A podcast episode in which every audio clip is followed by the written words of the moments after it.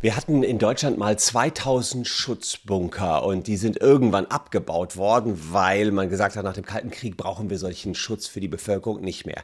Jetzt gibt es noch 600 und keiner von diesen 600 ist einsatzbereit. Fakt ist aber auch, dass wenn überhaupt auch die aktiviert werden könnten, nur jeder hundertste Deutsche Schutz darin bekommen würde. Ich selbst war mal in solchen Bunkern in Ahrweiler und in Berlin und das ist schon erschreckend, wie eng das da ist und wie beklemmend das in solchen Bunkern ist. Deswegen habt ihr mir die Frage gestellt, wie sieht es denn aus, wenn nicht genügend Bunker in Deutschland da sind? Kann ich mir dann meinen privaten Bunker bauen? So sehen solche privaten Atombunker aus. Man sieht also hier die Schlafmöglichkeit, so ein bisschen essen. Man kann ein paar Tage darin überleben. Ich habe mir das Ganze angeguckt und gesehen, so einfach ist das gar nicht mit dem privaten Bunker, wenn es auch im Nobelort, Vorort von München, München-Grünewald, tatsächlich einige Leute mit solchen Bunkern gibt. Schaut euch das mal an.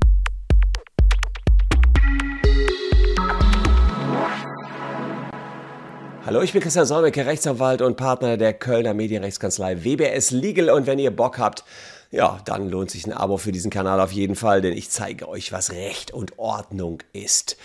Ja, Recht und Ordnung, das haben die äh, ja, Millionäre des Münchner Orts Grünwald tatsächlich für sich interpretiert. Sie haben nämlich jahrelang ein rechtliches Schlupfloch genutzt, um unter der Erde wahre Paläste zu errichten. Da sind Golfplätze im Keller, Wellness, Spas und Kinos entstanden.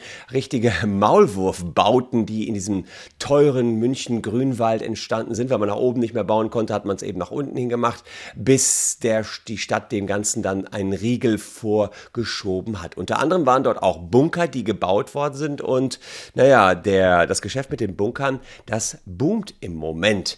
Hier sieht man so einen tiefen Schacht im Boden, eine Schlafkammer mit drin, Kochnischen, ähm, sodass man da erstmal eine gewisse Zeit überleben könnte für diejenigen, die Angst vor einer nuklearen Bedrohung haben.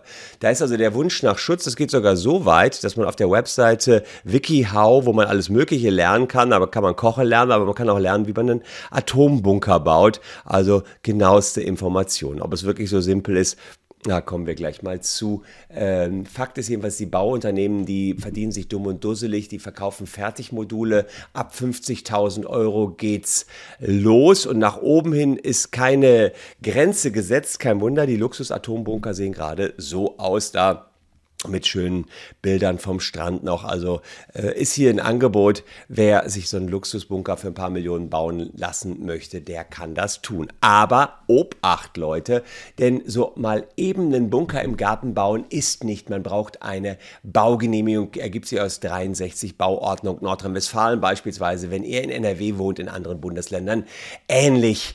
Ähm, und äh, für den Fall, äh, dass ihr das jetzt unmittelbar umsetzen wollt mit dem Bunkerbau und eben gewisse Abstandsflächen nicht einhalten könnt, ist es sowieso äh, illusorisch mit der Baugenehmigung. Außerdem müssen Bauvorhaben sonstige Anforderungen des sogenannten Bauplanungsrechts enthalten. Also erstmal schaut mal, gibt es eine Baugenehmigung dafür und Bauplanungsrecht muss in dem Rahmen auch eingehalten werden. Das steht in Paragraph 30 Baugesetzbuch drin. Da regelt grundsätzlich grundsätzlichen Bebauungsplan, was wo gebaut werden kann, ob euer Bunker eben einfach mal so im Garten bebaut werden kann, Art und Weise der Bebauung. Ähm, es gibt auch die ersten Bunkerentscheidungen, komme ich gleich drauf zu. Und ähm, da wird also genau gesagt, ist ein Gewerbegebiet, ist ein Wohngebiet, wie viele Stockwerke darf man bauen und gewisse Dachneigungen, Auflagen können eben gemacht werden. Wer schon gebaut hat, der weiß, dass es da zum Beispiel Haustypen vorgegeben werden können.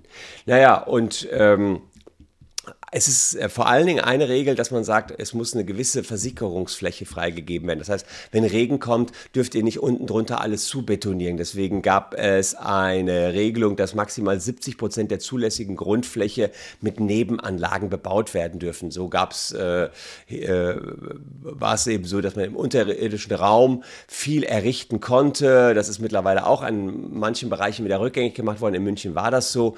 Also insofern ähm, muss man immer erstmal genau genau schauen, was ist bei mir möglich, wie viel, wie viel Fläche unterirdisch darf ich bebauen, damit überhaupt noch Wasser genügend versickern darf. Ein, eine ähm, ja, Problematik, die man beim Bunkerbau so hat. Das Verwaltungsgericht in Trier hat sich mal äh, mit so einer Thematik auseinandergesetzt. Da gab es eine Frau, die hat, äh, wollte einen Bunker bauen. Das war so ein, im Außenbereich in Rheinland-Pfalz. Da gab es einen Ortsteil, 40 Gebäude standen da.